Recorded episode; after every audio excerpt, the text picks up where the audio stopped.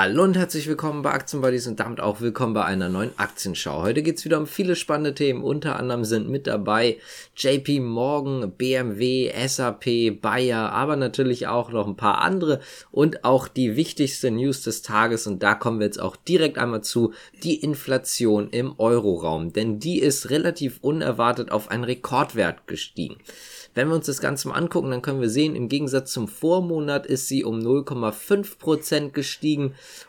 und im Gegensatz zum Vorjahresmonat, also August im Vorjahr, um 9,1 Prozent.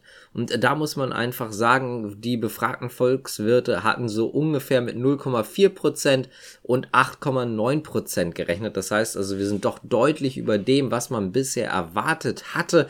Das heißt also, es sieht gerade nicht wirklich gut aus. Auch die Europäische Zentralbank ist dann natürlich alarmiert. Wir haben ja letztens schon drüber gesprochen. Man geht jetzt davon aus, dass die Leitzinserhöhung um 75 Basispunkte, also 0,75 Prozent stattfinden wird. Da gab es noch eine relativ hohe Wahrscheinlichkeit. Da haben sich 67 Prozent ungefähr zumindest dafür ausgesprochen, dass es kommen wird.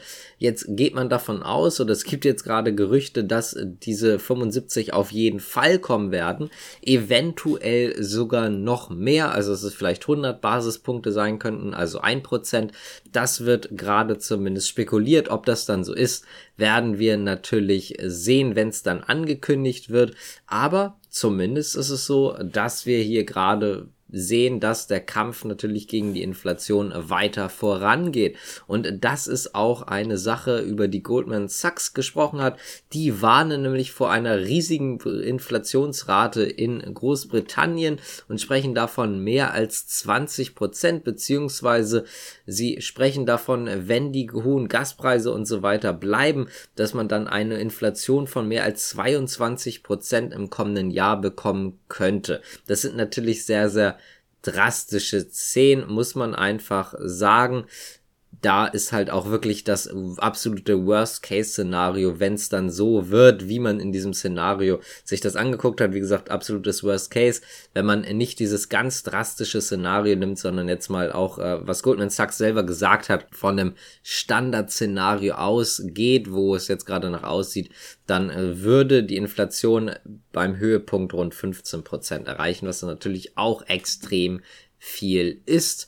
Goldman Sachs erhält übrigens eine Rezension im Vereinigten Königreich für unvermeidlich. Das also nochmal dazu. Und ich würde sagen, das reicht dann jetzt auch an Inflation. Können jetzt natürlich noch die ganzen einzelnen Länder durchgehen und so weiter, aber das, glaube ich, ist dann ein bisschen zu lang gezogen. Und deswegen fangen wir jetzt direkt mit dem nächsten Thema an, und zwar JP Morgan, denn die haben das Kursziel für Bayer aufgestockt. Es gibt gleich auch noch eine richtige News zu JP Morgan. Fangen wir jetzt aber mal mit Bayer an, denn JP Morgan hat das Kursziel von 75 auf 80 Euro angehoben und die Einstufung auf Overweight belassen. Vor allen Dingen sind die höheren Preisschätzungen fürs Saatgut sehr, sehr positiv natürlich für Bayer. Vor allen Dingen im zweiten Halbjahr 2022 und auch im ersten Halbjahr 2023 können die angehobenen Prognosen für die Agrarsparte ähm, ja im Prinzip sehr, sehr positiv ausfallen und genau deswegen ist es so, dass man das Kursziel angehoben hat. Heißt also, man geht einfach von besseren Ergebnissen aus, als man bisher erwartet hatte. Bleiben wir bei JP Morgan, denn zu denen gibt es auch noch selber eine News, nicht ein Analystenkommentar, sondern wirklich eine News zu JP Morgan. Denn es wurden Büros von JP Morgan in Frankfurt untersucht wegen den Cum-Ex-Skandal. Dort ist es so, dass man das heute bestätigt hat von JP Morgans Seite aus, dass äh, in dieser Woche, vor allen Dingen halt am Dienstag, ähm, einige ja, Büros aufgesucht worden und durchsucht worden. Man hat selber nochmal gesagt, man kooperiert mit den deutschen Behörden, aber es gab jetzt auch keine näheren Angaben. Die Staatsanwalt Köln hat selber gesagt, dass es Vollstreckungen gab am Dienstag mit Durchsuchungsbeschlüssen gegen eine Bank, was dann jetzt wohl offensichtlich JP Morgan ist. Die haben sich dazu ja geäußert, sowie einer Prüfungs- und Steuerberatungsgesellschaft. Alles im Zusammenhang mit CumEx und dass rund 55 Ermittler mit dabei waren. Das weiß man also aktuell.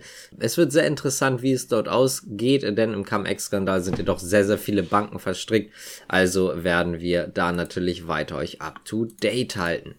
Dann gehen wir mal zu einem weiteren Analystenkommentar und zwar von Jeffries. Die haben nämlich die Bewertung von Sixt angepasst. Die Sixt-Stammaktien, darum geht's gerade. Wir äh, sprechen jetzt gerade von einem neuen Kursziel und auch von einer neuen Empfehlung. Die neue Empfehlung ist jetzt übrigens Hold, heißt also wurde abgestuft. Erst war sie bei Buy. Das Kursziel wurde gesenkt von 130 auf 115 Euro. Da muss man sagen, ist natürlich noch ein bisschen Platz. Aktuell sind wir bei knapp unter 100 Euro. Das Ganze wurde natürlich auch begründet, äh, denn die schwachen Konjunkturaussichten könnten einfach eine negative Auswirkung haben auf das Reisegeschäft, was natürlich wiederum negativ für Sixt wäre. Und deswegen könnte das Wachstum Wachstum 2023 kurzfristig gebremst werden. Trotzdem sei es so, dass Six zu den besten in dem Segment gehört und wohl auch weitere Marktanteile gewinnen wird, aber zumindest fürs Jahr 2023 könnte dort ein kleiner Dämpfer mal kommen.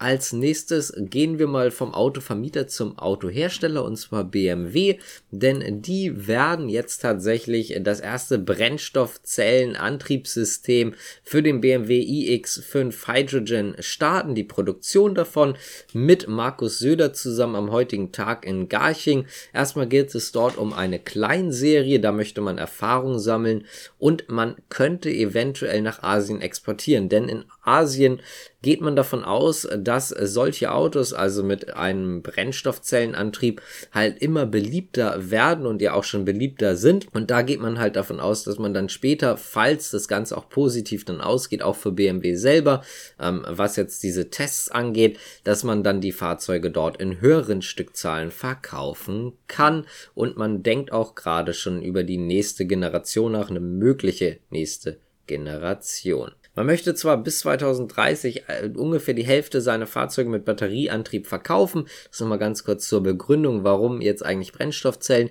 Allerdings möchte man halt einfach schlichtweg nicht alles auf diese eine Karte setzen und genau deswegen sei Wasserstoff das fehlende Puzzleteil. Und damit kommen wir auch zur letzten Nachricht und zwar zu Airbus und auch SAP.